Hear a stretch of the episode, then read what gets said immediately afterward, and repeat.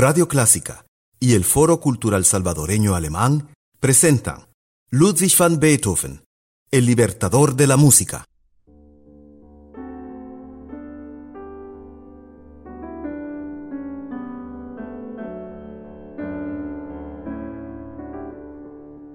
Hola, ¿qué tal? Mi nombre es Jan Bock y estamos celebrando conjuntamente los 250 años del nacimiento de Ludwig van Beethoven aquí en Radio Clásica.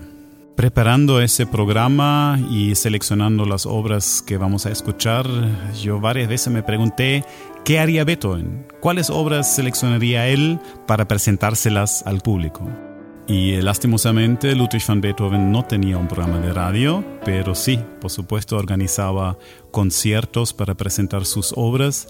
Y ya en el capítulo pasado hemos eh, empezado a reconstruir uno de sus conciertos más importantes, un concierto maratónico de cuatro horas dedicado solo a obras de él incluyendo varios estrenos de obras que se hicieron famosos y obras magistrales que son parte del patrimonio cultural de la humanidad hasta el día de hoy. Entonces vamos a continuar hoy ese viaje en el tiempo para presenciar aquel famoso concierto. Vamos a la ciudad de Viena, capital del Imperio Austrohúngaro y capital de la música en estos tiempos y vamos al Teatro Andevin, un teatro en las afueras de la ciudad imperial, para escuchar la segunda parte de este concierto maratónico.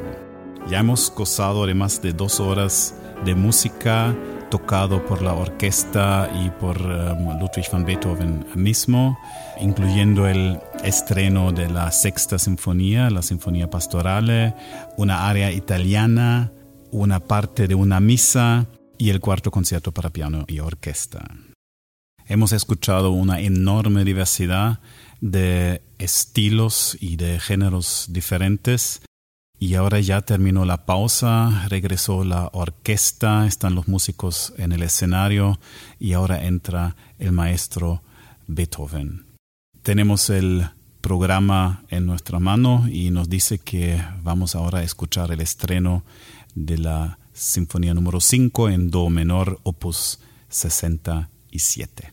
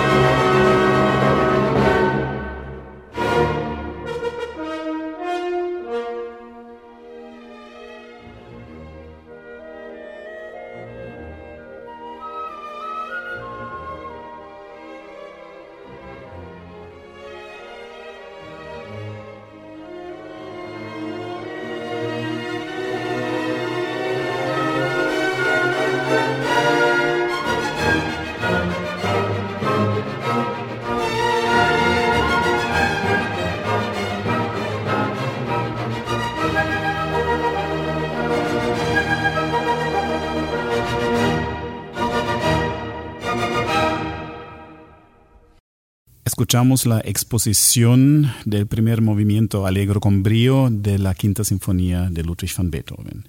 Un minuto y 27 segundos. Pero qué densidad de emociones en solo un minuto y medio. Muchos contemporáneos de Beethoven se quedaron asustados por esa música, pero a la joven generación de los romanticistas esa música les encanta, se vuelven locos por esos sonidos. Uno de los poetas más romanticistas de los romanticistas alemanes, Ernst Theodor Amadeus Hoffmann, no tuvo nuestra suerte de presenciar eh, el estreno de la quinta, pero dos años después se consiguió la partitura y como era el compositor también, él podía leer la partitura y solamente um, leyendo esa música él se impresionó mucho y escribió, ella mueve la palanca del estremecimiento, el horror y el dolor y abre el reino de lo inmenso e inconmensurable. Rayos ardientes se disparan a través de la noche profunda de este reino, y nos damos cuenta de las sombras gigantes que destruyen todo en nosotros, solo que no el dolor del anhelo eterno, que es la esencia del romanticismo. Evidentemente le pegó fuerte esa música. Hoffman encuentra la esencia del romanticismo en la música de Beethoven. Y esa música inspiró toda una nueva generación de músicos y compositores y inició toda una nueva época que es la época del romanticismo. Igual que en el campo político, la Revolución Francesa y sus consecuencias políticas inspiraron toda una generación y dispararon toda una serie de transformaciones profundas.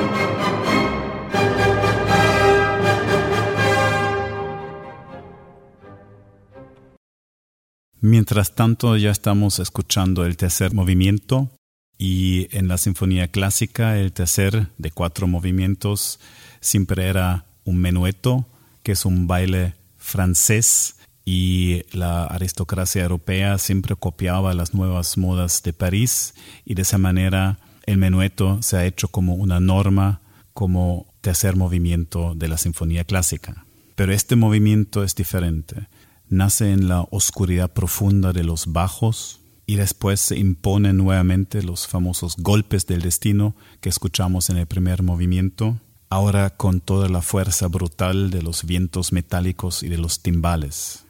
Pero en el fondo, esa música sigue siendo un baile. Entonces, bailemos.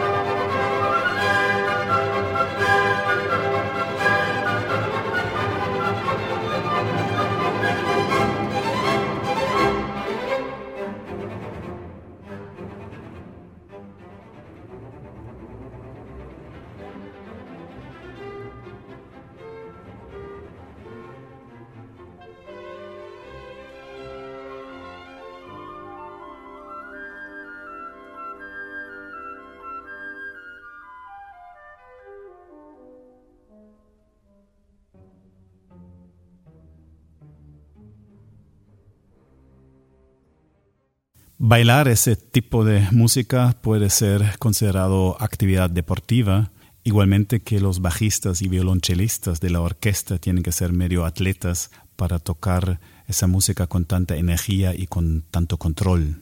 Y ahora viene la repetición de la primera parte, solo que a Beethoven no le gusta mucho repetirse y él le da un sonido completamente diferente, pálido, escalofriante, creando una atmósfera de tensión y expectativa, sentando así las bases para un gran despegue triunfante que nos lleva al esplendor de la gran final de esa sinfonía. Y con eso crea la versión musical de la narrativa per aspera ad astra, por las asperezas hasta las estrellas, o por la oscuridad de la noche hacia la luz del día, que es a su vez el lema de la filosofía de la ilustración, que sostiene que el conocimiento humano puede combatir la ignorancia, la superstición y la tiranía para construir un mundo mejor.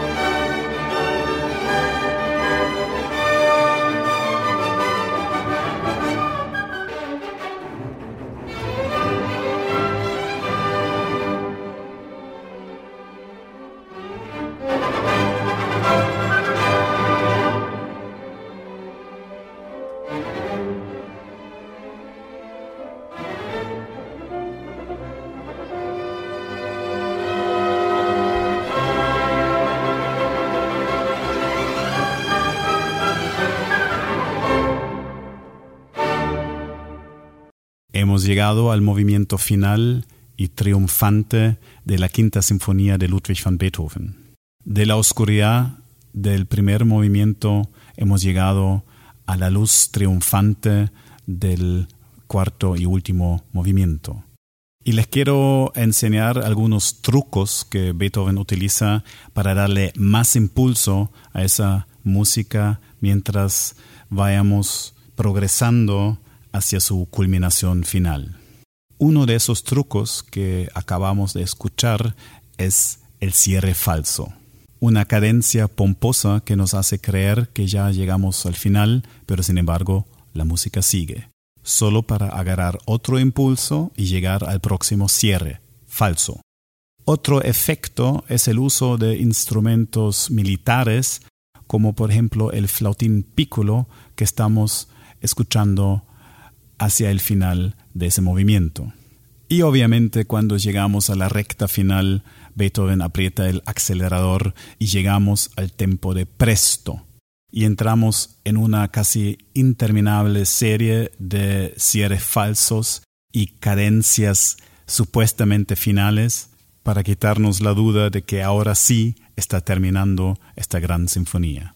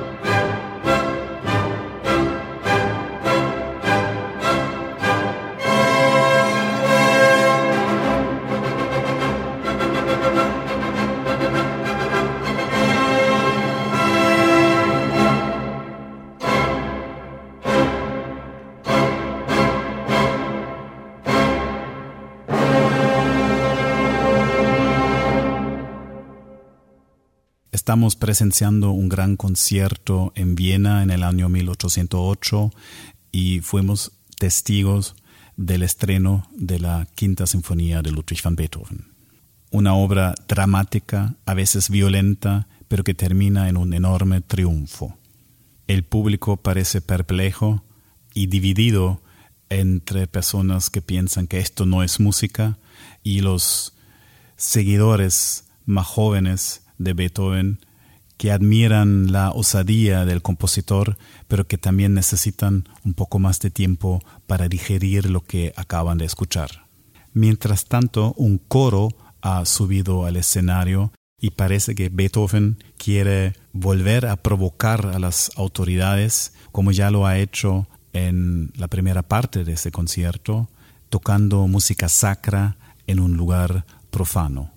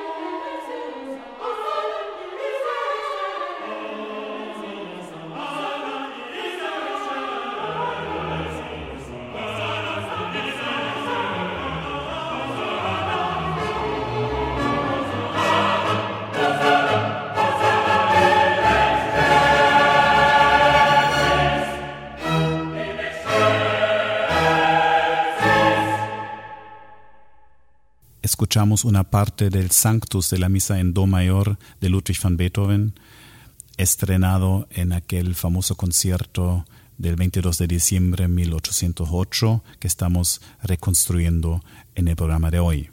A pesar de la prohibición de tocar música sacra en un teatro público.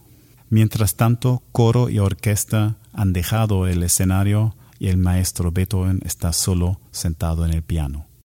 Em, él empieza a tocar, pero parece que él está como desempolvando las teclas y no hace mucho sentido lo que está tocando.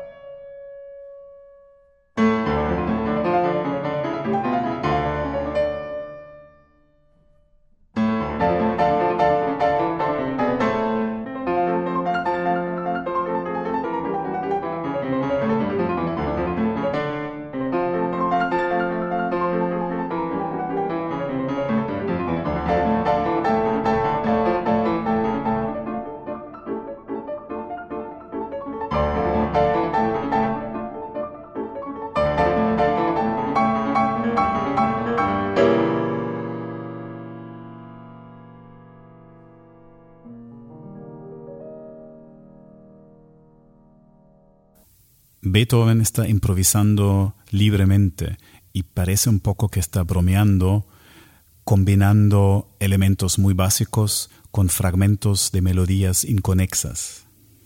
Él está probando ideas hasta finalmente escoger una pequeña melodía y pasarla por una serie de variaciones, dándole cada vez más impulso y finalmente cerrando su improvisación con la misma broma del inicio, desempolvando el teclado.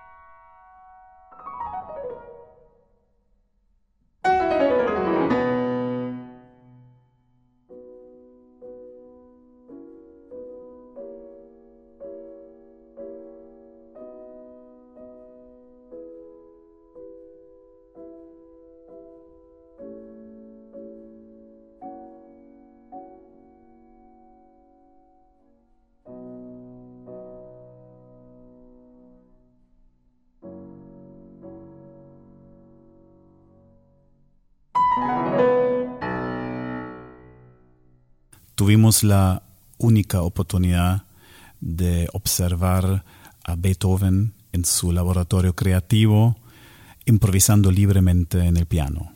Beethoven tiene la capacidad inigualada de crear a partir de elementos básicos nuevos organismos musicales, organismos de riquísimas y complejas estructuras sonoras y emocionales.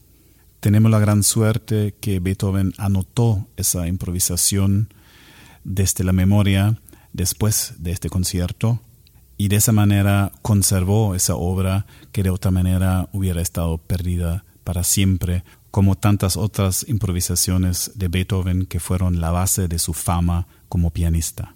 Y ahora nos preguntamos con qué broche de oro va a cerrar Beethoven este concierto de cuatro horas de música. Ya nos ha mostrado toda su versatilidad con sinfonías idílicas y dramáticas, con un poético y romántico concierto para piano y orquesta, arias operáticas, música sacra y una improvisación en el piano.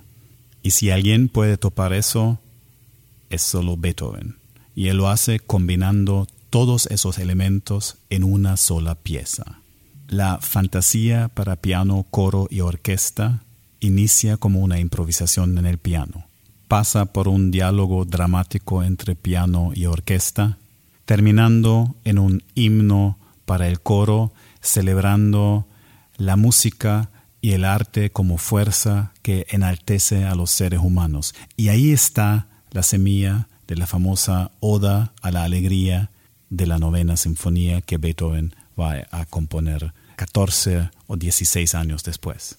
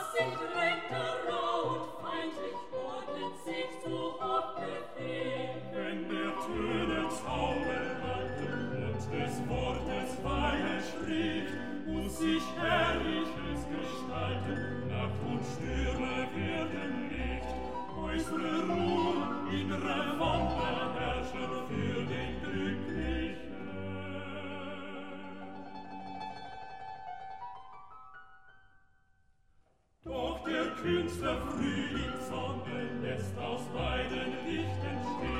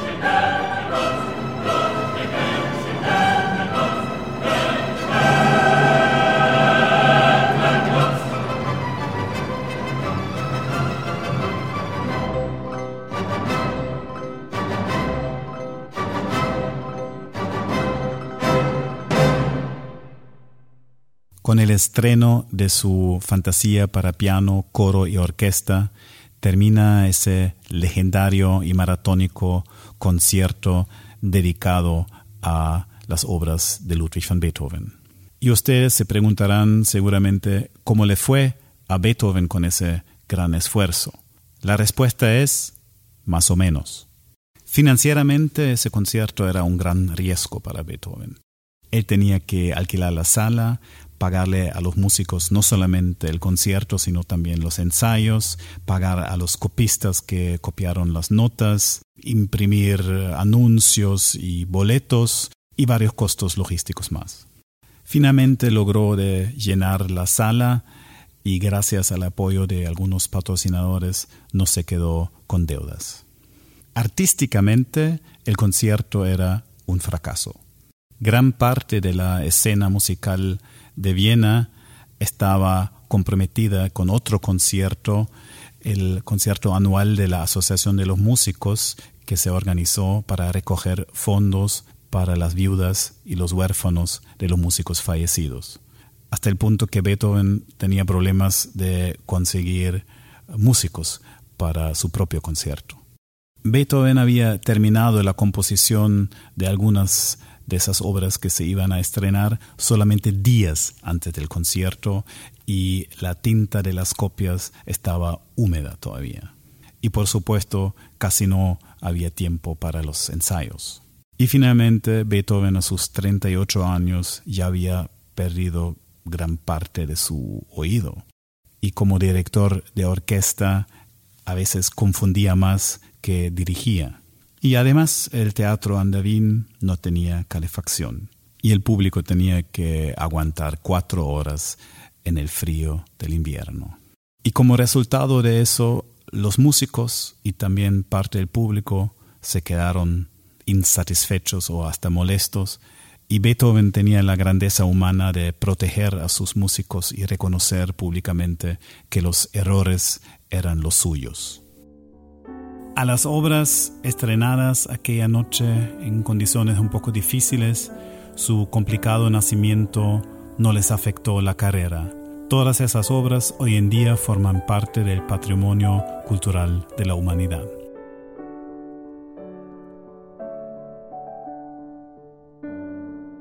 Espero que les haya gustado ese concierto, por lo menos más que a los testigos contemporáneos. En el próximo capítulo vamos a tratar de ordenar un poco el mundo de Ludwig van Beethoven, dividiendo su obra en tres periodos, conectando a Beethoven con el pasado, el futuro y la eternidad. El domingo a las 7 de la noche en Radio Clásica.